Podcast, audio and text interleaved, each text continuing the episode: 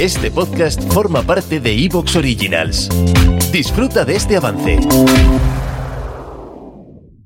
Días extraños con Santiago Camacho.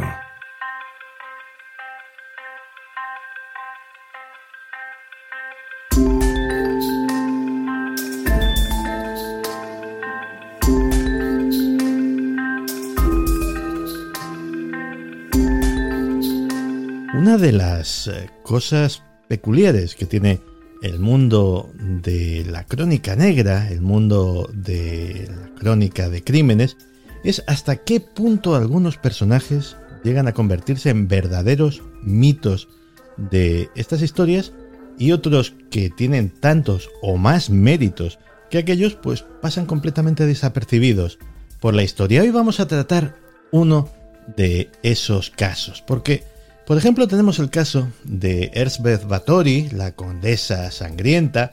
Se han escrito libros, artículos, reportajes, ha aparecido como personaje en obras de ficción. Y luego los expertos, bueno, pues resulta que a lo mejor sus, entre comillas, méritos no eran tantos. A lo mejor no era tan sangrienta ni tan terrible como nos cuenta el mito. Pero sí ha habido mujeres, mujeres mucho peores. Y de una de ellas vamos a hablar con Marcela Brilo. Marcela Brilo tiene un magnífico blog sobre crímenes, un magnífico blog sobre estas cosas que se llama El Rincón Escarlata y además la podéis encontrar en Twitter escarlatina-ring. Y bueno, Marcela, bienvenida a Días Extraños. Ay, Santi, muchísimas gracias, muchas, muchas gracias este, por permitirme esta gran oportunidad de compartir algo de, este proyecto contigo, que eres de las personas que ha impulsado que yo me, me motive tanto a, seguir con esto. Muchas gracias por, por invitarme. Pues muchísimas gracias a ti. Por, cierto, dime. Es Rin sin, sin G, es escarlatina-rin. Ah. vale, lo tengo en cuenta entonces.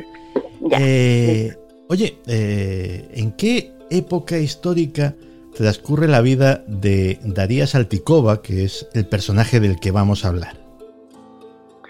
Claro, mira, eh, es cuando termina la Gran Guerra del Norte, es en la que Pedro el Grande de Rusia por fin vence a Suecia tras muchos años de, de guerras, de conseguir alianzas, de traiciones, etc.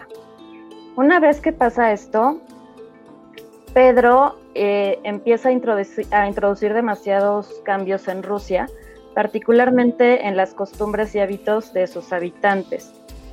Pero lo que está muy curioso es que de hecho tuvo que hacer un tipo de manual de educación en el que se les explicaba a los hombres, por ejemplo, que la comida no se sacaba de los dientes a punta de cuchillo. O sea, imagínate, tenían que explicarles eso ni que se tenían que hurgar la nariz en público, etcétera. Entonces, hubo detalles así como de refinamiento que él introdujo. Eh, y bueno, él obviamente a lo largo de todas sus hazañas, de todas sus guerras, eh, tuvo muchos allegados que cada vez iban volviendo muy fieles a él. Y entre ellos se encuentra un hombre llamado Avtonom Ivanov, quien para este nuevo imperio ruso ya poseía algunas tierras, pero muchas las recibió directamente de manos del zar, que bueno, era como pago por, sus, por, su, fiel, por su lealtad, por sus buenos servicios, y eso obviamente incrementó muchísimo la fortuna y las riquezas de, este hombre como pilar de sociedad. Eh, llegó a tener muchísima influencia pues en todo, en todo Moscú y zonas aledañas, ¿no? Y en esa época y en ese entorno vive Daría. Daría, que la joven Daría resulta que está adornada por todas las virtudes que debían eh, de adornar, que debía de tener una jovencita de clase alta, de clase noble de su época. Era una criatura que no parecía nada augurar el futuro que iba a tener. Exactamente, sí, eh, de hecho en marzo de 1730 es cuando ella nace y es bautizada con el nombre de Ivanova Daria Nikolayevna, así era su nombre como de soltera, ¿no? Y sí, se decía que Daria era una niña eh, muy, eh, la nombran como muy piadosa bueno, esto debido a las, a las traducciones del ruso al, español, luego del ruso al inglés y luego al español. Eh, puedo entender que se refieren a que era muy obediente, que era muy buena chica, muy educada, y efectivamente mencionan que era muy, muy hermosa. O sea, sí, efectivamente era una niña noble, perfecta, un modelo de niña, ¿no? No hay muchas, muchos detalles sobre su infancia, aunque más adelante, de hecho, eh, gracias a algunas películas, pues obviamente inspiradas en su vida, pero sabes que siempre terminan agregándole detalles para hacerlo más vendedor y más llamativo.